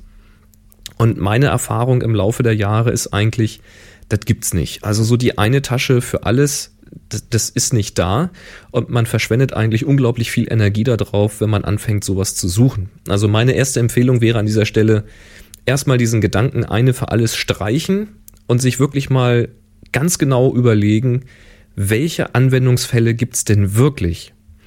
Und da wird man wahrscheinlich auf mehrere Anwendungsfälle kommen, denn nicht immer braucht man sein gesamtes Equipment, manchmal braucht man auch einfach nur die Kamera und ein, zwei Wechselobjektive. Und dann einfach mal überlegen, was davon wollt ihr jetzt lösen? Was ist jetzt das erste Problem, was ihr mal lösen wollt? Ich meine, mit genügend Geld können ihr sie natürlich alle gleichzeitig lösen, aber der eine sagt vielleicht, es kommt bei mir häufiger vor, dass ich alles von A nach B transportieren muss. Und der nächste sagt, na, es ist eigentlich häufiger, dass ich nur ein, zwei Wechselobjektive mitnehmen will und ein paar Speicherkarten. Und dann sollte man sich wirklich dieses eine Problem rauspicken und das ganz klar lösen. Also Fokus. Ne? Wie so oft im Leben, ein guter Fokus hilft dabei, auch eine günstige Lösung zu finden. Tja, und wenn man sich da mal anschaut, was es auf dem Markt so gibt, dann gibt es da verschiedene Kategorien von Taschen. Es gibt nämlich die einfachen Holster, es gibt Umhängetaschen, es gibt so Umhänge-Rucksack-Mixe, so diese Slingshots und so, diese Konsortendinger. Es gibt richtige Rucksäcke und es gibt eben Koffer und Trolleys, die dann eventuell auch noch eine Rucksackoption haben. Ja, und dann gucken wir uns die mal der Reihe nach an. Die Holster, das ist quasi so das kleinste Besteck. Das ist dann schon so die Idee, hm, brauche ich überhaupt ein Holster oder nehme ich vielleicht so, so einen Peak Capture Clip oder ähnliches, was wir besprochen haben. Also will ich einfach nur die Hände frei haben und will ich die Kamera einfach auf längere Strecke transportieren. Holster hat den Vorteil, Wenn ich mir das umhänge, dann kann ich natürlich die Kamera auch immer irgendwo an einem, an einem Strappen noch um den Hals hängen haben und im Holster dann noch irgendwie ein Wechselobjektiv drin haben.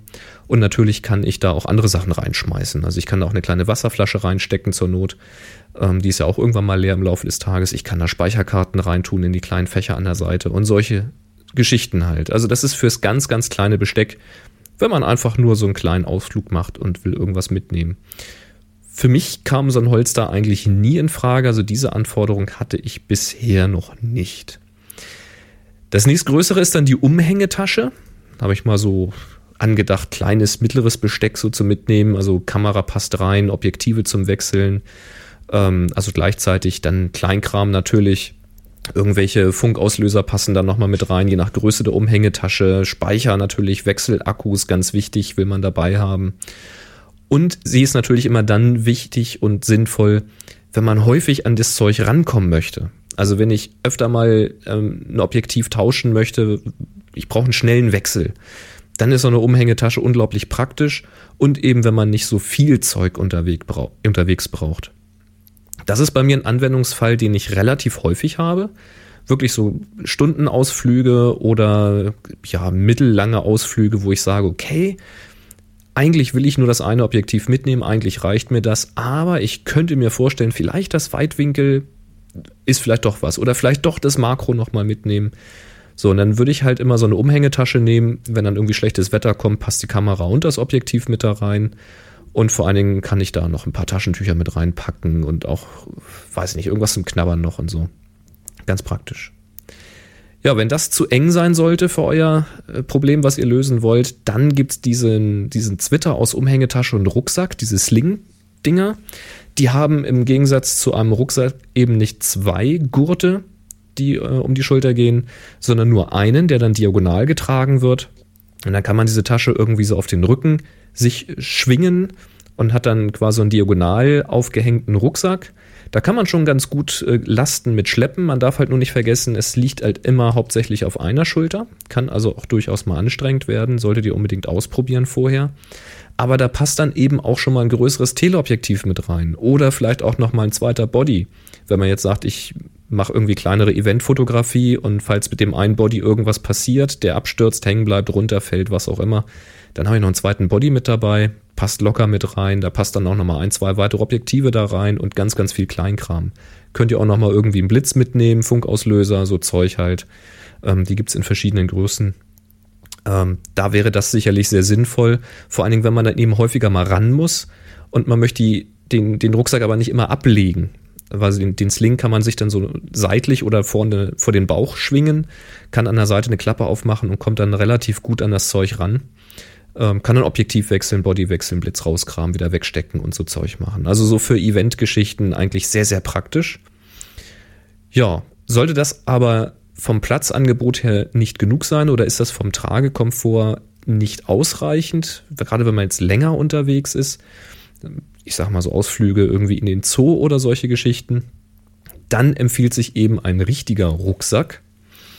Ähm, Rucksack, wie gesagt, kennt ihr alle, ne? zwei Riemen, die um, um, die Schulter gelegt werden, über die Schulter gelegt werden. Und die gibt es dann nur wirklich in allen Größ äh, Größenordnungen.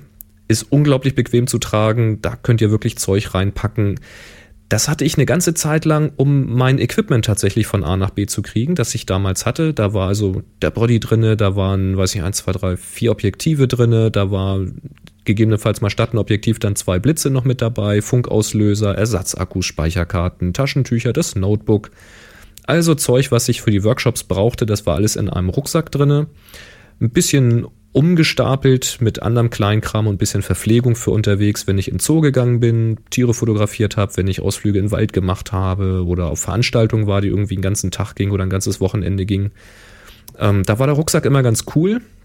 Und zwar hatte ich da einen Rucksack genommen, den man nicht klassischerweise vorne aufmacht, also quasi wenn man ihn umhand, wenn man ihn umhängen hat, dass man dann jemand sagen kann, kannst du mal kurz da was rausholen, weil dann könnte ja jeder rangehen, wenn man irgendwie im Gedränge steht, sondern ich hatte einen, den man von hinten aufmacht, also quasi von der Seite, die auf der Schulter drauf liegt.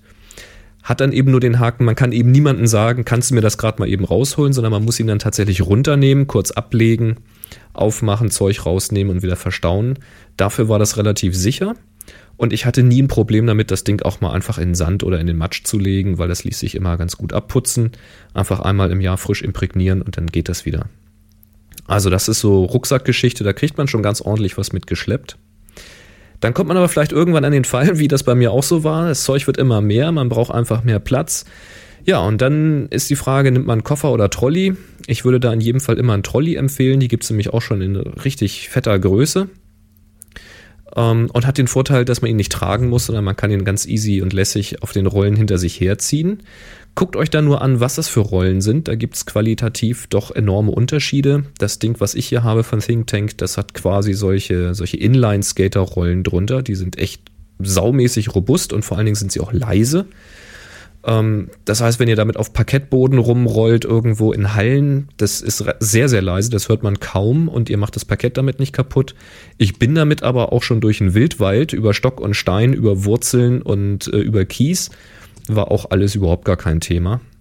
Ja, und ich habe mir einen richtig großen Trolley halt geholt, weil da passt jetzt wirklich das, ja, inzwischen fast das ganze Equipment rein, aber alles, was wirklich wichtig ist, wenn ich jetzt zu Workshops muss oder wenn ich größere Shootings irgendwo on Location habe, kann ich alles reinpacken, also mehrere Objektive, Body, auch nochmal eine Ersatzbody. Ich habe da die Funkauslöser drinne, ich habe da dann vier, fünf Blitze drinne, ich habe sogar zwei Lichtstative drinne mit ähm, den entsprechenden Schirmneigern. Ich habe da die Schirme drinne, äh, Folien, boah, was nicht alles. Ähm, Tod und Teufel. Und ein Notebook passt auch noch mit rein. Und ein Pferd. Äh, das Pferd passt nicht mit rein. okay, okay. Hm, das passt nicht ganz. Nee, also das ist dann wirklich zu empfehlen, ähm, wenn man wirklich das ganze Zeug irgendwie von A nach B bringen muss oder wenn man eben ähm, ja ein größeres Shooting on Location hat und muss das Zeug da irgendwie hin transportieren. Wie gesagt, mit dem Trolley hätte ich jetzt auch kein Problem, mitten irgendwo im Wildwald oder mitten auf einer Lichtung ein Shooting zu machen, weil ich kann das Ding zur Not auch über den Waldweg rubbeln lassen. Das Teil hält doch einiges aus.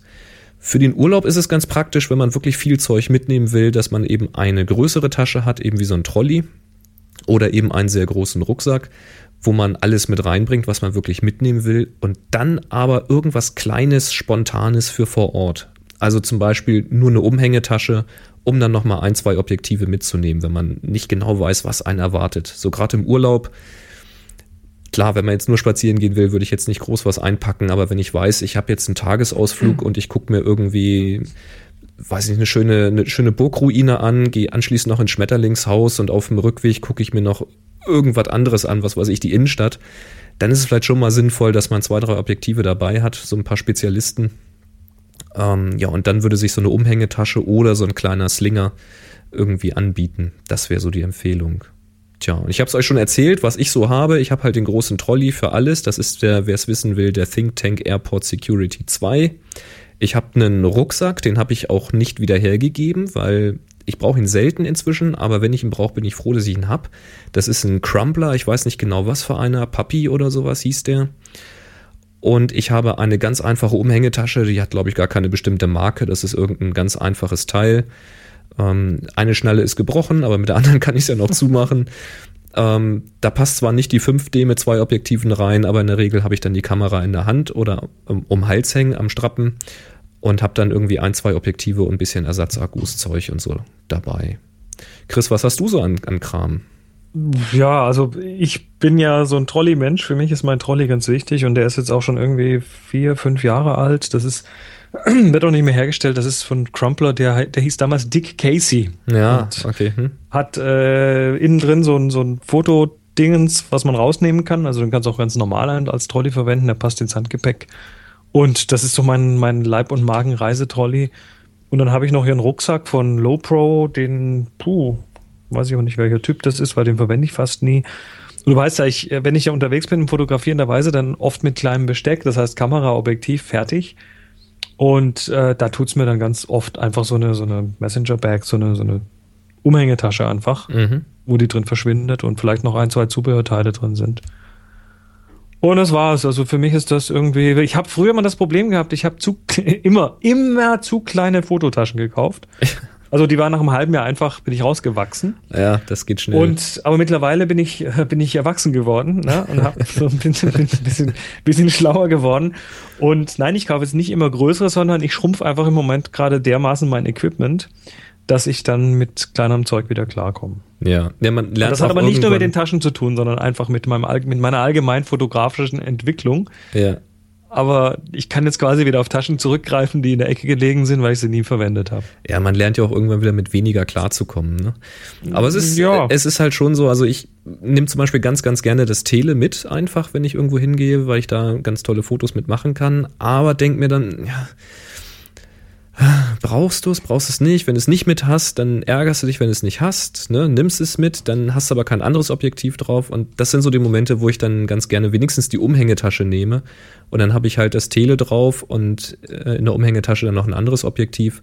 Und wenn ich das dann wechsle, dann passt das Tele auch wieder in die Umhängetasche rein. Und dann kann ich beides mal zur Seite stellen, ohne dass das dann so lose irgendwie im Dreck liegt, weil das mag ich dann auch nicht. Das Tja. ist ganz nett. Ich werde übrigens gerade im Chat noch gefragt nach Links.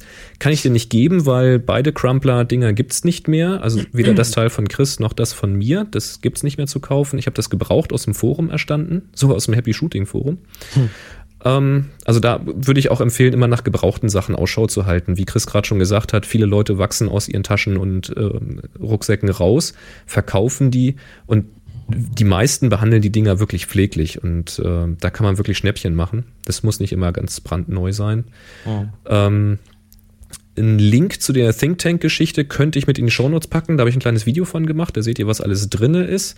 Ich glaube, vom Rucksack, weiß ich gar nicht, ob ich da eins habe. Müsste ich mal suchen. Ähm, ja, So. und dann werde ich noch gefragt, wie ich das zu Hause alles aufbewahre. Ja, genau in diesen Taschen. Also ich habe das Equipment zu Hause in dem Trolley alles drinne liegen, weil damit ist es auch immer einsatzbereit. Also da ist eigentlich immer so ein Set von Zeug drinne, was ich so brauche zum Strobisten. Und wenn ich mal spontan irgendwie los will, greife ich entweder rein und nehme raus, was ich brauche, oder ich nehme einfach den Trolley mit. Und dann habe ich das. Ich habe noch eine Studiotasche, hier so eine, so eine Valimax Studiotasche nennt sich das ähm, wo auch noch restliche Stative und Schirme und so Zeug drin ist. Auf den größeren Workshops habe ich die dann auch mit dabei, weil halt nicht alles in den Trolley reingeht und das braucht man auch nicht alles, aber da passt dann auch mal ein Reflektor rein und so. Ähm, aber da habe ich dann eben hier zu Hause auch das Zeug drin gelagert. Und ich habe äh, Regale bei mir an der Wand stehen, wo ich dieses Zeug zur Not ins Regal schieben könnte, also auf Bodenhöhe dann natürlich, weil das will ich nicht, dass es mal irgendwann runterfällt. Aber ja, Trolley und Tasche ist für mich auch der Aufbewahrungsort für das Zeug. So viel dazu. Gut, jetzt mache ich einen Vorschlag, weil ich muss ja in 20 Minuten hier weg. Ähm, lass uns mal den nächsten Punkt auf nächste Woche schieben und mal eben schnell in die sozialen Medien gucken. Ja, das lass uns mal machen. Gut, dann mach doch du mal Twitter auf. Ich mache mal Twitter auf und da gibt's gibt's da Fragen. Hallo, sagt hier Helios03. Habt ihr ein paar Tipps, wie man am besten einen PKW, roter US-Pickup fotografieren kann? Licht, Gelände, Lenkereinschlag und so weiter. ja, mach mal Google auf, such mal nach Foto, Pickup und dann geh auf die Bildersuche und finde ganz viele Beispiele. Ähm, es wirkt immer etwas bulliger, wenn du den Lenkradeinschlag zu dir hinmachst, also zur Kamera. Das wirkt bedrohlich, weil das Ding würde ja, wenn es losfahren würde, auf die Kamera stürzen. Finde ich zumindest. Wirkt dann etwas fetter. Wenn du aber richtig geile Felgen dran hast, also wenn das dann so 20 oder 21 Zoll Felgen da drauf sind oder sowas, dann ist natürlich besser, du machst den Lenkeinschlag von dir weg, damit man eben auch die Felge schön groß sieht. Weil sonst wirkt die halt ein bisschen sehr pimsig, flimsig. Was auch immer. Ähm, Matthias Müller, der Kaladan, Kaladan fragt, gilt der geheime Rabattcode auch für Einkäufe im Enjoy Your Camera Ladenlokal? Soweit ich weiß, nicht. Äh, musst, musst du fragen, ruf Aber doch doch mal frag, an. genau. Also, das wissen wir nicht. Genau, ich glaube, das ist nur für den Online-Shop. Ähm, und Carbon Compound, der Joachim fragt, wohin, achso, Lieferadresse HS-Frage, wohin schicke ich die Test-Kohlefaser-Sensor-Reinigungspinsel? Ja, der hat, der hat tatsächlich Pinsel gebaut. Ja, probieren wir doch Kohlefaser. aus. Ähm, Joachim, ähm, geh doch mal auf nsonic.de ins Impressum. Da findest du eine Adresse. Genau. Und dann hat er übrigens noch davor, das war schon um halb fünf, hat der Jakob noch gefragt, ist das 70 bis 200 Millimeter für Canon von Sigma zu empfehlen? Äh, Antwort, ich weiß es nicht, ich kenne es nicht. Ähm, Wenn es die Community weiß, dann doch einfach hier an diese Sendung und Kommentar dranhängen. Das ist wahrscheinlich das Einfachste. Das 70200 f- für Kanon von Sigma. Nein, das hatte ich, glaube ich, auch noch nicht in der Hand. Nein. Mhm. Das war Twitter. So, dann haben wir äh, Google Plus, Lass mich kurz refreshen. acht Kommentare. Ähm, Jawohl. Der Ralf fragt, äh, anlässlich eines Aprilscherzes über die 7D für Linkshänder kam die Frage auf, gibt es sowas im Ernst? Wäre so, sowas für Linkshänder nützlich oder sind die Kameras schon lange rechtsrum und die Vorgänge so wenig feinmotorisch, dass man sich als Linkshänder die gleiche Arbeitsweise antrainiert?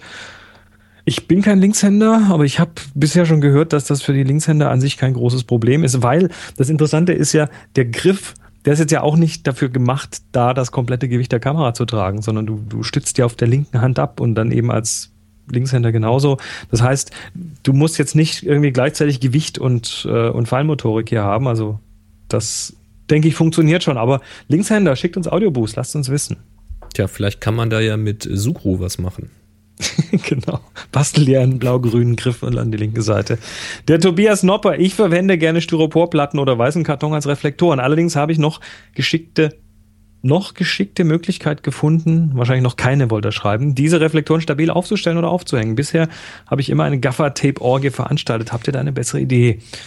Außer einem VHL, ne? Voice Activated Light Stand. Also Styropor ist tatsächlich sehr gut für Reflektoren, weil es farbneutral ist. Ähm, und was ich bisher gesehen habe, war, dass die dann zum Teil die Fotografen, also viele Fotografen benutzen das im Studio, ähm, dass die tatsächlich das irgendwo, also zum Beispiel an einem, an einem na, so ein Lichtstativ irgendwie mit einer Klemme festgemacht haben. Oder wenn sie es auf dem Tisch gemacht haben, so Tabletop-Fotografie, wo du dann so, sag mal, so kleine Reflektorchen dir baust, um dann deinen, deinen grünen Salat möglichst lecker ins Licht zu setzen. Ähm, da dann einfach die Dinger, so dünne Styroporplatten aneinander gestochen mit Zahnstochern, so Mhm. mit Holzzahnstochern. Das äh, funktioniert eigentlich ganz gut. Ja, wenn man die großen Platten nimmt und dann nimmst die doppelt, also zwei davon, dann stehen die auch selbstständig.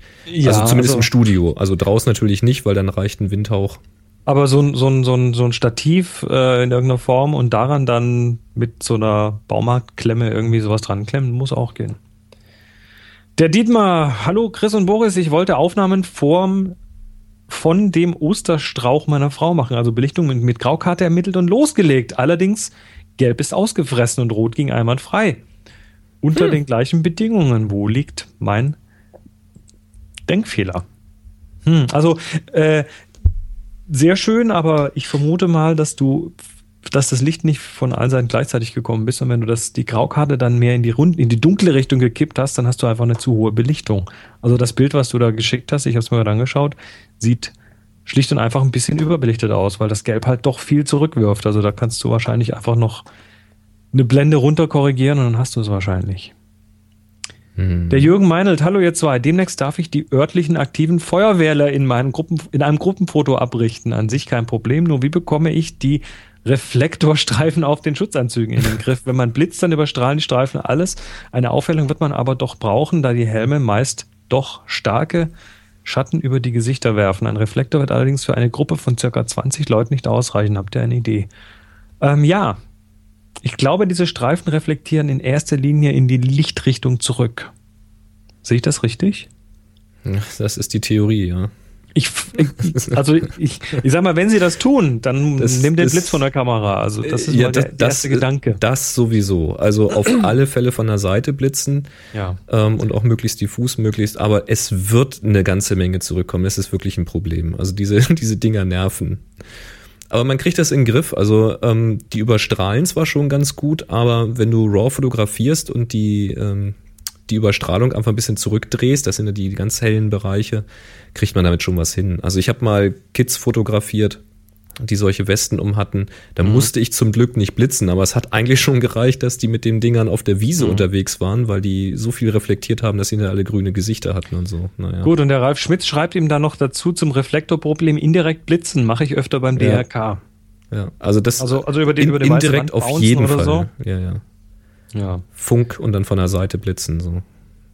Aber es wird Genau. immer noch was zurückkommen, aber es wird wahrscheinlich nicht mehr so viel sein. Thorsten Jung, hallo liebe Leute, meine erste Frage hat nichts mit der Fotografie zu tun, sie bezieht sich auf den Podcast. Hättet ihr nicht Lust, einen 40 Kilobit pro Sekunde AAC-Stream parallel zum MP3-Stream laufen zu lassen? Der Aufwand wäre sehr gering. Ihr werdet belohnt mit weniger Traffic-Aufkommen und wir mit einer weitaus besseren Klangqualität.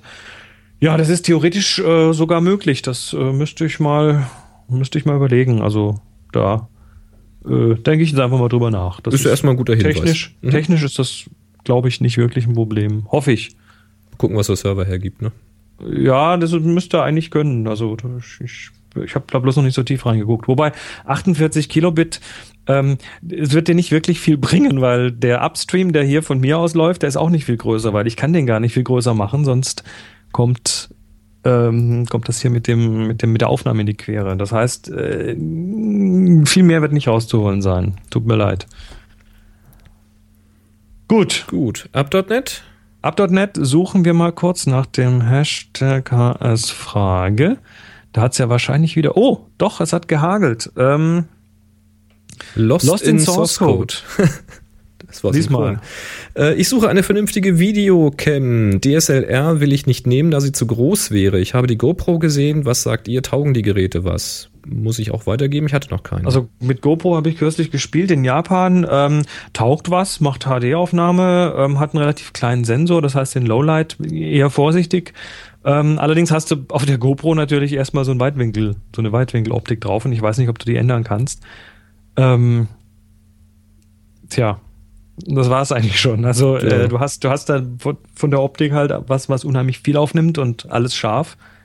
Und wenn das das ist, was du willst, ist das vielleicht keine so schlechte Idee, aber so allgemein ist die GoPro eher so für auf den Skihelm oben drauf oder ans Kajak oder ne, so eine. ja, ich weiß nicht, was, was er drehen will. Genau. Genau, liegt drauf, äh, kommt Könnt drauf ihr, an, was du könnt ihr mal in die Kommentare schreiben. Kubitronik, wie kann man eigentlich korrupte Bilddateien vermeiden? Habe neulich in Lightroom einige Bilder von 2008 entdeckt, die nicht mehr geöffnet werden können. Tja, da hilft Backup, was auch Da- immer da schiefgelaufen ist. Genau, und ohne die Information, warum du die nicht öffnen kannst oder was für eine Fehlermeldung kommt, äh, Also ich würde jetzt zum Beispiel einfach schlicht ins Backup nachgucken, ins Archiv. Genau. Also die Sachen gehören gesichert regelmäßig und das sollte man auch ab und zu mal prüfen. Ich weiß, man tut es nicht, aber Mhm. ist wichtig. Primus Pilus. Äh, wann, man kann ja, was? Man kann, was? Man kann Ach man, ja den man manuellen kann ja den manuellen Weißabgleich in der Kamera mit einer Weiß- oder Graukarte machen. Welche Variante ist zu empfehlen? Warum funktioniert das mit einer Graukarte, wenn die Kamera doch eine möglichst weiße Fläche als Referenz sucht? Ja Ja, der, der Weißabgleich liegt, äh, liegt, ist vom Namen her leider etwas ähm, irreführend, weil es ist eigentlich ein Grauabgleich und es geht eigentlich nur darum, dass die, dass bei diesem Medium äh, die, die Farbkanäle alle den gleichen Anteil haben. Weil dann kommt in der Mitte das Grau raus. Und äh, Weiß ist da zum Teil sogar eher etwas problematisch, weil weil du dich dann so von der Belichtung in Bereichen bewegst, die vielleicht ein bisschen so knapp an der knappen an der Kante sind und dann nicht mehr so präzise sind. Also eine Graukarte ist tatsächlich die bessere Variante. Lass dich einfach vor dem Wort Weißabgleich nicht nicht stören. Genau. Tja. So, John Fera. John Die Fera. Pentax 110 hat 16 mm Filme. Ich bin gerade dabei, einen Filmschneider für 16 mm zu bauen. Habt ihr Erfahrung mit exotischen Filmformaten? Na, ich nicht. Also den 16 mm Film, das ist diese alte 110er Kassette, ähm, habe ich ein paar rumliegen hier und äh, muss mir noch eine Entwicklungsspule dafür bauen, weil es die nicht mehr gibt. Aber so richtig viel Erfahrung habe ich jetzt nicht damit. Nee. Außerdem Filmschneider. Ich schneide mit der Schere den Film. Insofern dafür jetzt irgendwie einen speziellen Filmschneider, das ist mir zu viel Aufwand. Da bin ich relativ hemdsärmelig, was das angeht. No, prima. Haben wir's. Sehr schön. Gut. Denn wollen wir einen Gewinner ermitteln, oder? Lass uns einen Gewinner ermitteln für, Farbstich. Für die Aufgabe Farbstich. Moment, wo ist denn meine äh, Kiste? Da sind wir. Ich habe mir auch meinen Unterleger genommen hier. So. So, ich guck mal. Ich habe das jetzt schon etwas länger hier offen. Hast du das auch noch? Ähm, 34 Qualifizierte? Yo. Jawohl. dann stimmt das wohl. Klicker die Klick, 67. Ah, 89. 44. Ja, immer noch nicht. 88. Das ist ja nicht wahr. 60. Sag mal, wird das heute noch was? 75. Ah, 85. nee, das kann doch nicht wahr sein. Mann, 19. Wenn du mal einen Termin hast. So. 19, wir haben's. Wir haben Astrotaucher, Gewinner. Schwäne mit Stich. Ich mach's gerade mal auf. Ah, okay. Ohne Farbnachbearbeitung, Be Bearbeitung, Farbstich kommt durch einen Poolfilter Mo und Motorradhelmvisier, das ich vor die Kamera gehalten habe. das war raffiniert, ja. Das ist ja mal kreativ. Also das äh, Bild zeigt zwei Schwäne an einem See. Man sieht auch da, dass, dass, dass diese eigene Filterkonstruktion dann unten doch zu deutlicher Unschärfe geführt hat. ähm, aber Macht aber nee, nichts, weil die Bildmitte ist scharf. ist, ist spannend, weil, weil du hast tatsächlich hier äh, ja, eine Filterwirkung und das ist überhaupt mal ein allgemeiner Tipp. Nehmt euch mal eine äh, Kamera, äh, irgend- irgendwas selbstgebautes davor. Ich meine, da hat man schon Ideen von der Tic-Tac-Box über Noch ging gerade wieder irgendwie durch die Blogosphäre einfach eine aufgeschnittene Tüte davor, die so leicht ins Bild reinragt. Dann oder- kriegst du einen richtig schönen Weichzeichner-Effekt. Oder kürzlich ähm, war das in der Happy Shooting Community. Irgendwo war, war, hat jemand sich eine Schweißerbrille geholt und hat Richtig. die als ND-Filter verwendet. Ja, Community. Ähm, das ja geht. Also Ja. funktioniert. Den Das, Farbstich äh, hinterher korrigiert und oder als schwarz-weiß gemacht. Ganz genau. Ja. Ja, coole Sache. Also, ähm, Astro, Astro, Astrotaucher, du hast. Wie genau, was hast du denn gewonnen? Ja, Ah. ich habe hier noch einen Black Rabbit und zwar den Metro liegen, Na, super. den kompakten Sling Strap und den äh, würde ich an dieser Stelle einfach mal raushauen. Das heißt, Astrotaucher, wenn du das hier gerade hörst, dann schick bitte eine E-Mail an info at happyshooting, nee, an info at, doch ist richtig, an info at happyshooting.de, war schon alles korrekt, da eine E-Mail hin, Stichwort Gewinner Farbstich und deine Anschrift dazu, damit ich dir den Black Rapid Metro zukommen lassen kann. Sehr hübsch. Herzlichen Glückwunsch. Ja, finde ich eine schöne Idee, kreativ. Mhm. Hast du noch was ausgesucht?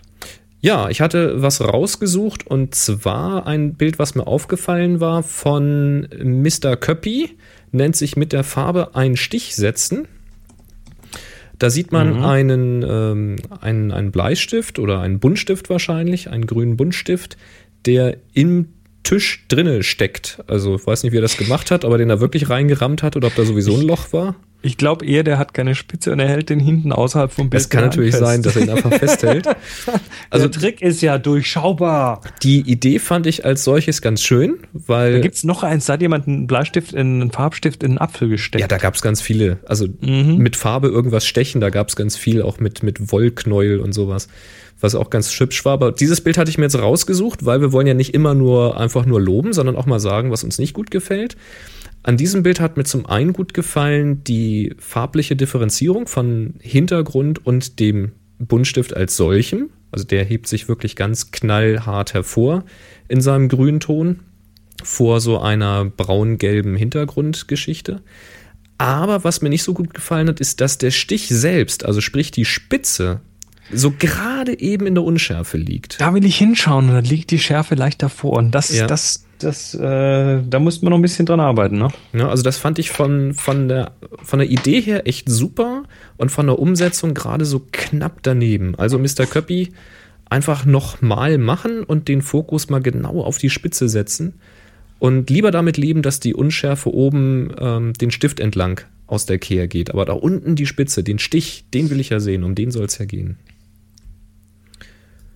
Jo, ich habe auch eins äh, mir rausgesucht und das ist eigentlich ist das äh, ja, das ist weißt, du, man geht ja so durch die, wir gehen ja so durch die Bilder durch und schauen uns die Thumbnails an und äh, dann gibt, gibt's ja schon so eine unterbewusste Vorauswahl manchmal.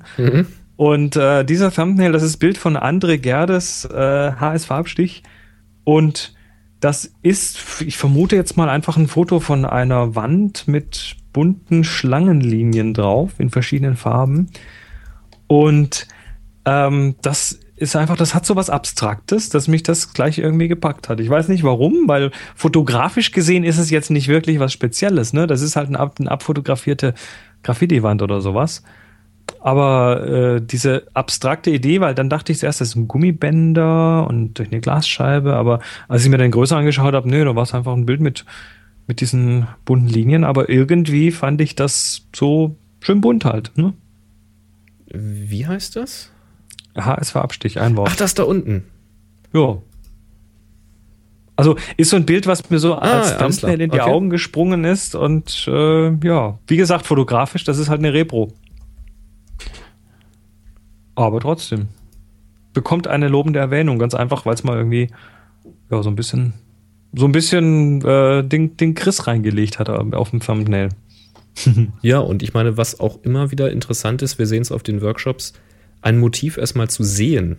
Also Ja. wie oft geht man an solchen Motiven vorbei und sieht sie nicht? Also wirklich einfach mal mit offenen Augen durchgehen und zu sagen, okay, nicht das große Ganze, sondern einen Ausschnitt fotografieren, einen Teilaspekt davon und da was Interessantes draus machen. Ähm, also das äh, ist auch schon, schon äh, eine Herausforderung.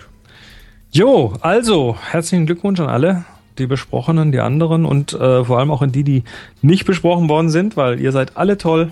Jupp, waren wieder Und- ganz, ganz tolle Sachen dabei. Macht, macht auch nächstes Mal wieder mit. Jawohl. Läuft ja noch eine Ah. Aufgabe. Ja, und jetzt kommt noch mal die, die, die äh, Kurbelkamera, ne? Genau, und zwar, er, er sagt es jetzt nochmal an, weil das ist alles eine Aufnahme. Hallo Boris, hallo Chris, hier ist der Lars nochmal. Äh, ich wollte noch ein kleines Geräuschrätsel beisteuern und zwar geht das so.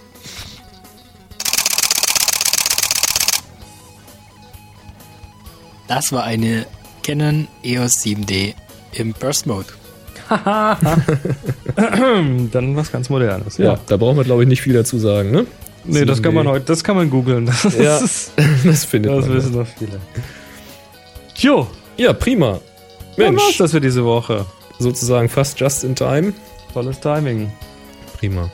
Dann würde ich sagen, wir kommen wieder nächste Woche. Ja. Und bis dahin geht raus, schießt, der Frühling kommt. Ja, es ist wieder länger hell jetzt abends, Ja. dank der Zeitverstellung.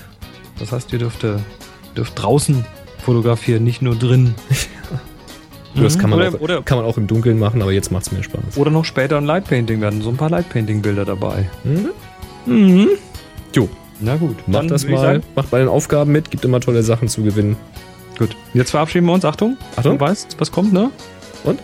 Drei. Zwei. Nein, nein, nein, nein. Ach so, Was? Guck in Moment. die Shownotes. Nochmal. Drei, eins, Foto! Ich, Otto.